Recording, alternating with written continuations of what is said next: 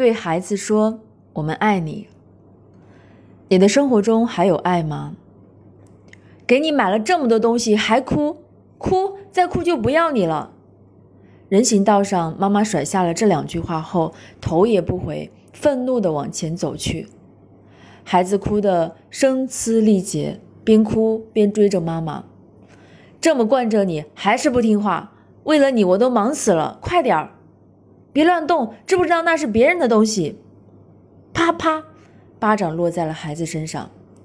一天到晚都在陪你，妈妈什么事都做不成，你还闹？好好的闹什么？妈妈似乎容忍了很久，终于爆发了。这孩子怎么这么笨呢？这么简单都弄不好，看看，就是这样，记住没？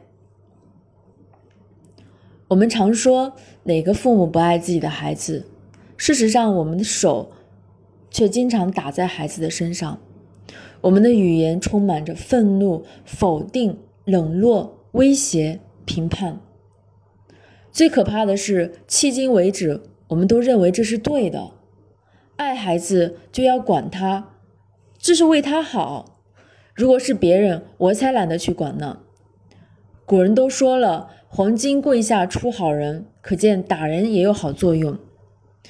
你有没有想过，我们的这些爱并没有给孩子带来成长的力量和信心，相反，他们感受到的是恐惧、不安全、无自我价值等这些与爱毫无相干的负面东西。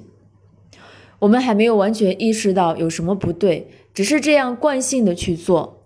我们并不想这么做，但却无法自控的说了做了，因为我们的父母曾经就是这样爱我们的。我们学会了爱就是这样。非常确定的是，不管我们内心多么爱自己的孩子，这样的行为给予孩子的都只是只有伤害，而且是心底层面的伤害。也许我们需要回到童年，感受一下儿时父母这样对我们的时候，我们的心里是怎样的滋味。对于父母来说，打孩子、骂孩子都是为了孩子好。对于孩子来说，爸爸妈妈是生命中最亲的人，最亲的人打我骂我，肯定是我不好，肯定是我做错了什么。爱不是打骂，爱不是指责，爱不是否定，爱不是批评，爱不是发脾气。